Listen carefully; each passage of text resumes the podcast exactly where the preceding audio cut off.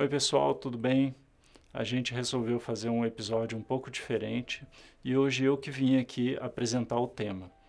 Eu sou Francisco Nogueira, para quem não me conhece, eu sou psicólogo e psicanalista e sou também o roteirista desse canal. Eu sou um profissional de saúde.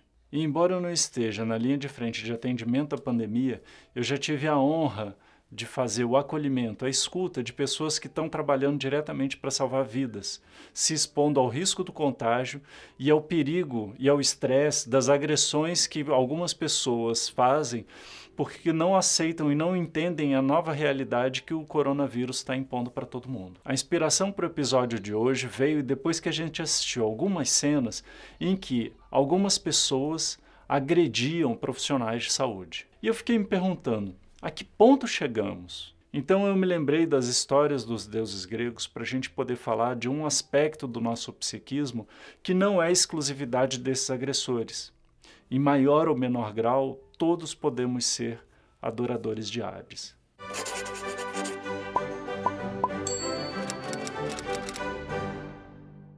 Hades é uma figura mitológica. Na Grécia Antiga, ele era o deus do reino dos mortos. Havia naquela época a crença de que os deuses viviam entre os homens e nos homens. O que, que isso quer dizer? Quer dizer que, de certa forma, essas figuras mitológicas revelariam aspectos do nosso psiquismo. Cada divindade, como cada arquétipo, revelariam diferentes aspectos do nosso mundo interno. Hades, por exemplo, era filho dos titãs, Cronos e Reia. Então ele simbolizava uma força titânica primitiva que existe em todos nós. Ele é também irmão de Zeus, ou seja, irmão do espírito.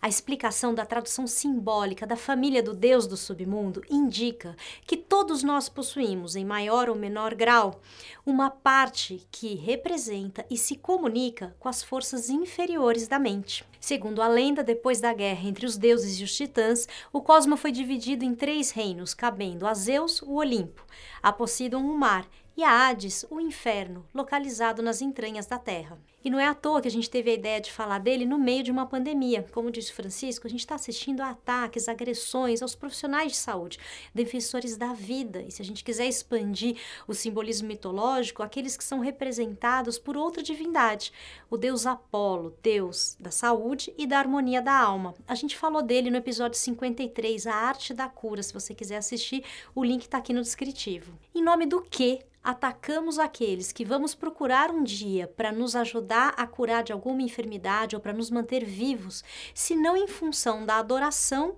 do Deus da morte. Eu sei que isso parece um pouco estranho e até mesmo um pouco forte, mas a gente escolheu falar desse assunto sem passar pela patologização dos comportamentos. O que, que, é isso? É sem chamar as pessoas de loucas, porque loucas elas não são, mas elas estão identificadas pelo ódio, pela morte do outro, pelo desprezo à vida. Cuidar da vida dá trabalho, cuidar do convívio com o outro dá trabalho, e sempre que a gente atravessa essas épocas de muita polarização ideológica, a gente observa esse tipo de adoração a Hades.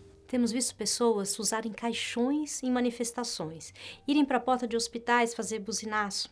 Temos visto o culto da morte, do discurso da morte através de elogio aos torturadores, da disseminação do uso de armas de fogo, da destruição das florestas ou do abandono dos vulneráveis à sua própria sorte. A adoração a Hades é apenas o reflexo das eras marcadas pelo ressentimento. Exemplos de adoradores de Hades são vários e abarcam todos os espectros de psiquismo. Vai desde um sociopata, que pode ser uma figura pública, até uma personagem, como Alex, aquele do filme Laranja Mecânica, do Stanley Kubrick. Vai até o crime organizado, os ignorantes, os perversos, os gananciosos, os senhores da guerra, os xenófobos, os racistas. Também podemos falar dos nazistas, como Eichmann, que foi julgado em Israel depois da Segunda Guerra Mundial por ter enviado milhões de judeus para os campos de extermínio. A história desse julgamento é contada no livro Eichmann em Jerusalém, de Hannah Arendt.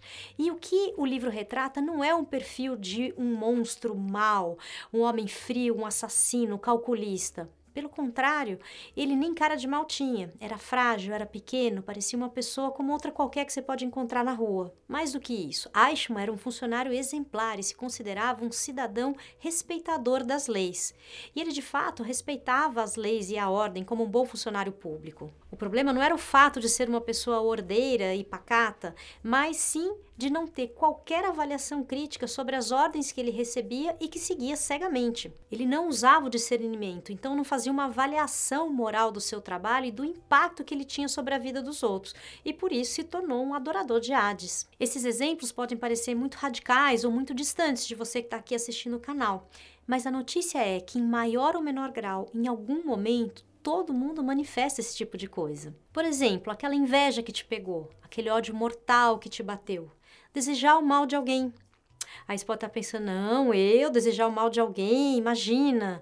Mas pensa bem, você não desejou, não ficou com ódio de algum político nos últimos anos? E agora, nesses tempos de pandemia, quem não ouviu ou até viveu uma história que está junto com outras pessoas na casa e uma delas não toma a prevenção necessária, não se cuida, então traz risco para as outras que estão na casa?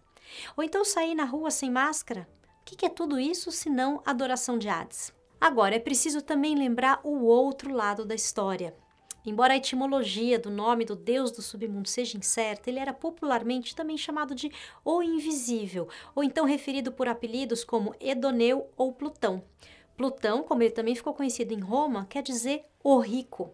Existe uma riqueza nesse reino que é justamente não negar aquilo que está dentro da gente e que a gente gostaria que não estivesse.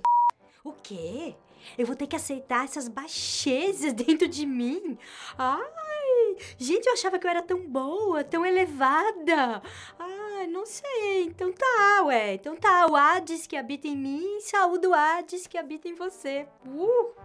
É isso, pessoal. Enquanto retiramos das profundezas da terra, do Hades, as nossas riquezas minerais, fazemos o cultivo dos alimentos, retiramos da, das profundezas do nosso mundo interno o autoconhecimento, a sabedoria para lidar com os cantos mais obscuros da nossa mente, do nosso self.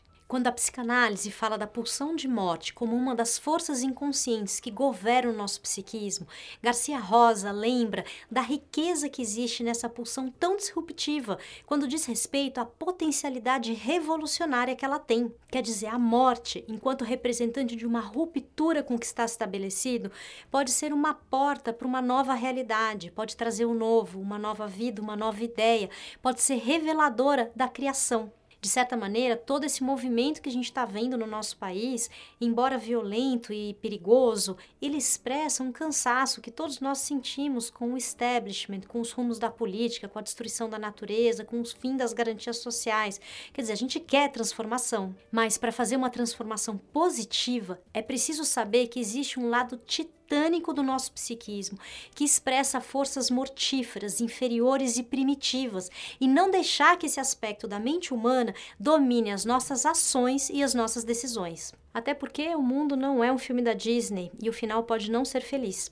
Esse episódio foi feito para a gente conhecer esse funcionamento e atentar para os perigos que as soluções viscerais representam. Como diz o ditado de boas intenções, o inferno está cheio. E as maneiras que a gente tem para não cair na adoração de Hades são o autoconhecimento, a ciência e a solidariedade. Com eles a gente vai conseguir construir um mundo de luz, de tolerância e de respeito à vida. Esperamos que você tenha gostado. Curta, comente, compartilhe. Muito obrigado pela sua companhia.